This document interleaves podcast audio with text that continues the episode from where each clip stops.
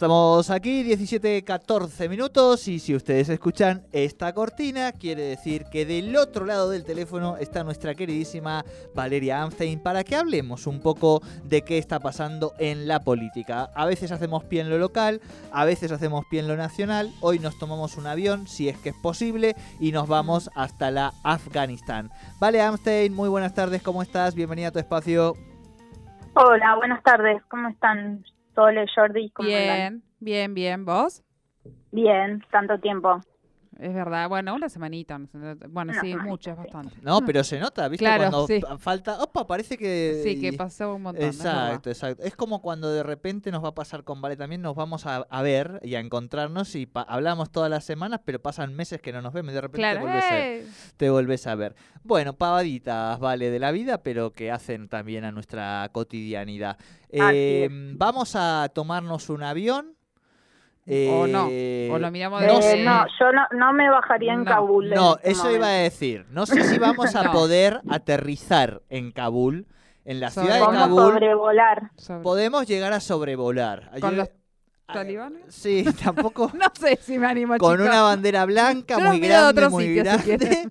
Eh, hay algunas imágenes satelitales Sí. del, del aeropuerto de. Kabul de estos días y se ve, digo, justamente son muy impresionantes porque están las pistas llenas de gente y todos los aviones se ven todos los, los puntitos que son personas y personas y personas tratando de subirse a los aviones. Nosotros hacíamos un poco esta metáfora del avión justamente para meternos en este tema y en estas imágenes del fin de semana que nos han impresionado muchísimo y que también, por supuesto, eh, algunas cosas nos, nos horrorizan o nos preocupan en relación a lo que puede pasar desde una perspectiva de género. También somos conscientes, y ya con esto vale, te tiro la pelota, que por supuesto todo lo vemos con ojos occidentales. Occidentales, y eso también es cierto que es un pequeño velo. Dicho todo esto, todo suyo, Valeria Amstein, Afganistán y esta nueva eh, Un régimen. un régimen. régimen. Sí, sí, pero digo, la nueva eh, consolidación de, en el poder, ¿no? Ujú.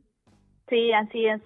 Bueno, me parece que ahí Jordi diste una de las claves, que es así, nosotros entendemos todo desde nuestro ojo este eurocéntrico y etnocéntrico, eh, pero bueno, lo que está pasando en Afganistán es un, un conflicto de larga data eh, y que yo por ahí quería traer como un panorama un poco más amplio de esto que, que vos comentabas, que se veían las imágenes de, la- de los aeropuertos o de la otra cuestión que por supuesto que, que es muy relevante que tiene que ver con este cómo se, se plantea el rol de las mujeres dentro del régimen talibán. Eh, pero bueno, hay muchos otros elementos más, ¿no? De una historia que empieza, bueno, como todo lo, lo que ocurre este en Oriente, en Medio Oriente y que tiene que ver con el mundo árabe, que es muy complejo. En este caso no, no nos vamos a remontar a tan atrás, pero sí este después de la ocupación de, de la Unión Soviética del territorio de Afganistán, ¿se acuerdan esa legendaria imagen de Rambo 3? Sí, sí, Eh, sí, sí, sí, sí, bien, bien, sí, totalmente, claro. Sí, luchando con eh, los talibán contra los eh, soviéticos. Después de, de que se retira la Unión Soviética, eh, hay un periodo de mucha crisis y ahí se consolida el régimen talibán. Eh, que viene, eh, talibán quiere decir estudiantes, ahí hoy estuve investigando un poco, porque salen de las madrazas que son escuelas religiosas, eh, escuelas religiosas del islamismo sunita, que es el islamismo que es el mayoritario y es el más ortodoxo, digamos, este, que es donde se empiezan a formar estos grupos y a organizarse para recuperar lo que ellos consideran y que es su país, ¿no? Que es Afganistán.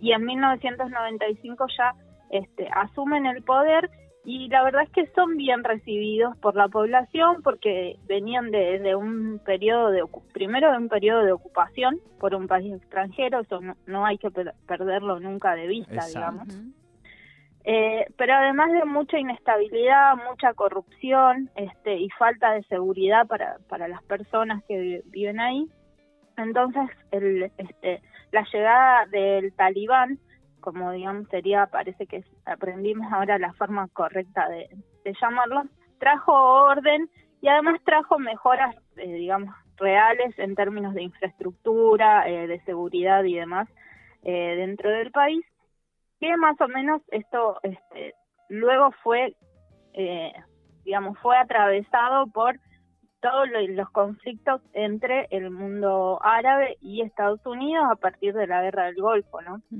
Que se fueron consolidando en la región este y eh, que tuvieron su, su, su epítome, digamos, en la con el ataque a las Torres Gemelas en 2001, que es donde Estados Unidos entra en Afganistán con la con la excusa o, o con la digamos, con la misión de este, derrotar a Al Qaeda que tenían sus bases en, en ese país este y eh, con sí con la excusa de eh, lograr democratizar y pacificar este, Afganistán.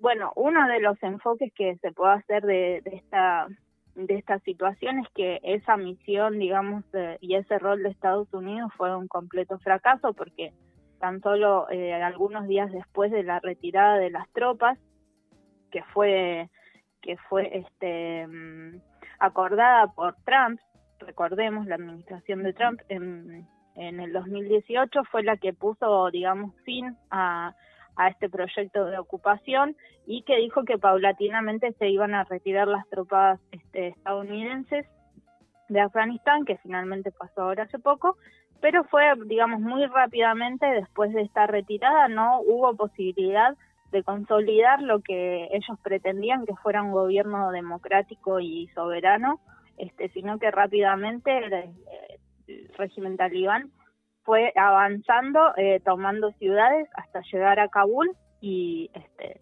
eh, formar su, su propio gobierno.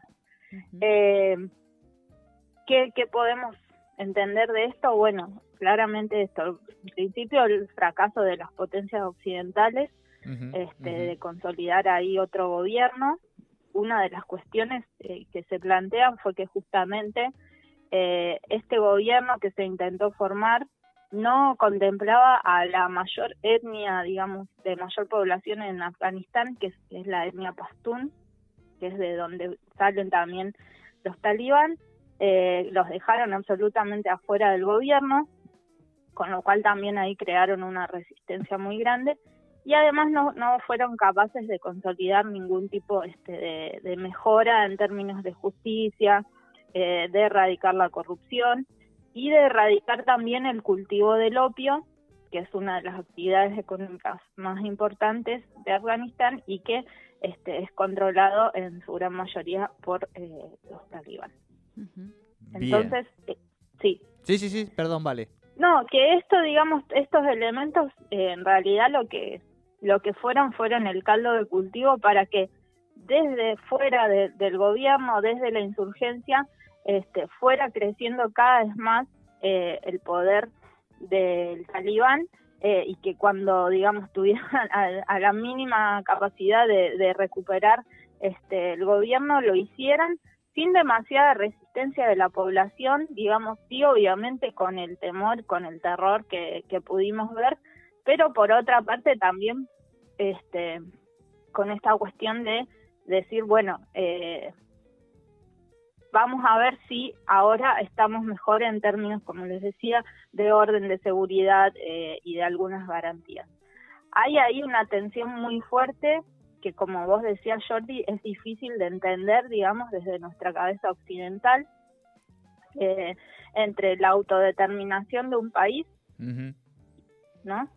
Y eh, un régimen que, en términos, digamos, de derechos humanos, por supuesto que no se ajusta a nada de lo que de las convenciones este, vigentes pero que por otra parte digamos la población de ese país eh, sí está pidiendo eh, poder formar su propio gobierno. Hay una tensión grande que claramente las intervenciones no solo en Afganistán sino este a lo largo de, de las últimas décadas del siglo 20 y estas que llevamos del siglo XXI, las potencias occidentales no han logrado resolver y al contrario, ¿no? En general terminan empeorando las situaciones de los países en los que intervienen y Afganistán no es este, la excepción. Tal cual. Bien, eh, vale, hasta acá, eh, excelente realmente la, exposición, la, columna para tratar de, de, entender un poquito y para fijar algunas claves que me parece importantes tener en cuenta a la hora, ¿no?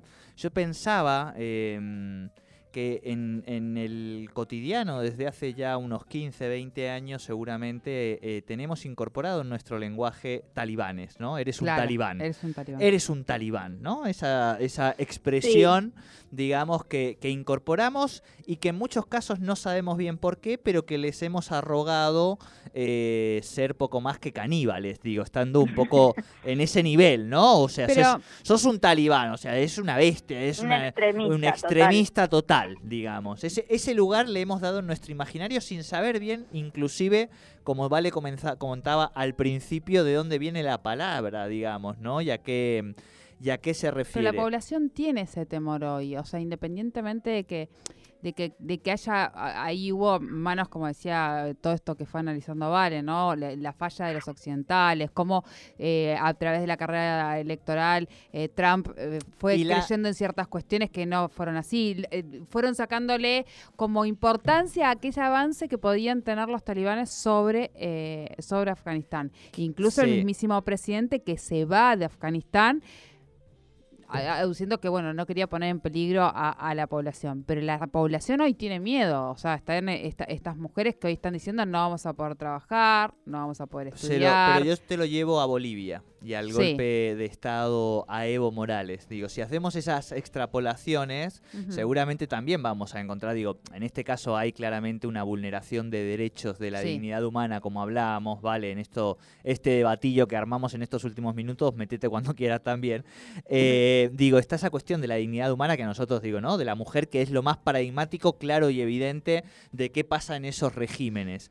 Pero también está, por otro lado, la cuestión de este, la la autonomía y la autodeterminación, y por el otro lado, todas aquellas cuestiones que se han hecho desde Occidente y desde las potencias centrales que siguen la mirada racional que nosotros claramente seguimos, que tiene que ver con la defensa de los derechos humanos, si uno analiza esos datos va a encontrarse que ha sido peor el remedio que la enfermedad. Es decir, a nosotros nos dijeron y nos metieron en una guerra con Afganistán, ¿vale? Porque se suponía que habían tirado las torres gemelas y tenían ahí escondido a quien había tirado las torres gemelas. Después, bueno, después se suponía que había armas químicas también. Bueno, en Irak tampoco hubo, en Irak tampoco hubo armas químicas. Después se destruyó un, país con la cantidad de víctimas que eso tuvo y apuntando también a una reconstrucción comercial, que es lo que hacen también las potencias este, europeas y sobre todo estadounidenses para ampliarse negocios.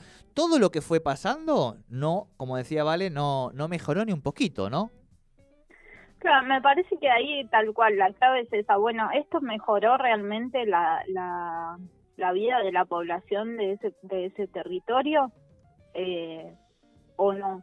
Claramente pareciera que no, porque si no, no hubiese, no hubiese sido posible, digamos, que en tan breve tiempo eh, hubiese este, pasado esto que pasó de, la vuelta del régimen talibán. Por otro lado, también, a ver, yo no, no, no voy a, relativizar para nada la violación a los derechos de las mujeres que implica un régimen como este, pero también eh, hay que poner el ojo porque es muy probable, digamos, que eh, una cosa era el talibán desde la insurgencia y otra cosa es, bueno, a ver, ¿qué gobierno eh, van a establecer con qué características, ya se está hablando de una cosa este, más moderada, ¿no? Más, eh, más, más tolerante, podemos decir. Eh, no quiero meter la pata hablando por ahí de, un tema que no conozco a fondo, pero digamos, pero han salido con está viendo, exacto. Eh, ya la vida en Kabul está como volviendo a, la normalidad en términos de funcionamiento de las cosas y demás. Entonces, bueno, ahí este, ya, ya les digo, está ese conflicto eterno entre, eh, eterno digo en términos de, la historia contemporánea, ¿no? De, eh, la autodeterminación de los pueblos y qué, qué se considera, digamos, eh, cuál es la aceptación que hay a determinados regímenes en términos de derechos humanos, pero que también hay que decir que, eh, creo que también lo decías hoy antes en otra columna, Jordi, la idea que tenemos de derechos humanos es una idea eh, mm, occidental y Sí. judeocristiana, ¿no? Totalmente. Entonces, bueno, con esto insisto, no, no quiero relativizar, eh, sino que también poner un poco eh, dentro del, dentro de, sobre la mesa, digamos, esta cuestión. Eh, y bueno, hay que ver, también hay que, hay que decir que Occidente ha tenido un doble discurso, digamos, histórico sobre Sí. los derechos humanos, ¿no? Eh, sobre qué es tolerable y qué no, digo, mientras mientras eh, se condenan determinadas cuestiones, Estados Unidos mantiene Guantánamo. Totalmente, son las cinco y media, vale. Estamos Sí, en el cierre. sí, sí, sí. Eh, me- nada, no, abrimos esto para hablar una hora y media. Excelente la columna de hoy. Después recuerden aquellos que la han agarrado tarde que la subimos a nuestro portal, a nuestro canal de, de, mm, Spotify. Spotify, gracias. Este, pero bueno, le tenemos que entregar a Rial porque si no Rial se nos No, no me quiero meter con no, Real. exacto, vos sabés cómo es miedo. esto. ¿no? Con Real no hay que llevarse mal. Esto es una frase, un dicho muy popular. Vale, eh, abrazo grande. Nos vamos hablando. Un abrazo para ustedes y gracias. Un abrazo, Vale Amstein con la rosca política aquí en Tercer Puente. Y así hemos llegado al final de este programa de día martes, pasaditos como siempre, porque nos encanta entregar pasados. No, no, no, no, no, estamos en punto. Son y 30, Jorge. Un son y minuto, 30. un minuto. Son y 30, Jorge. Chau, chau.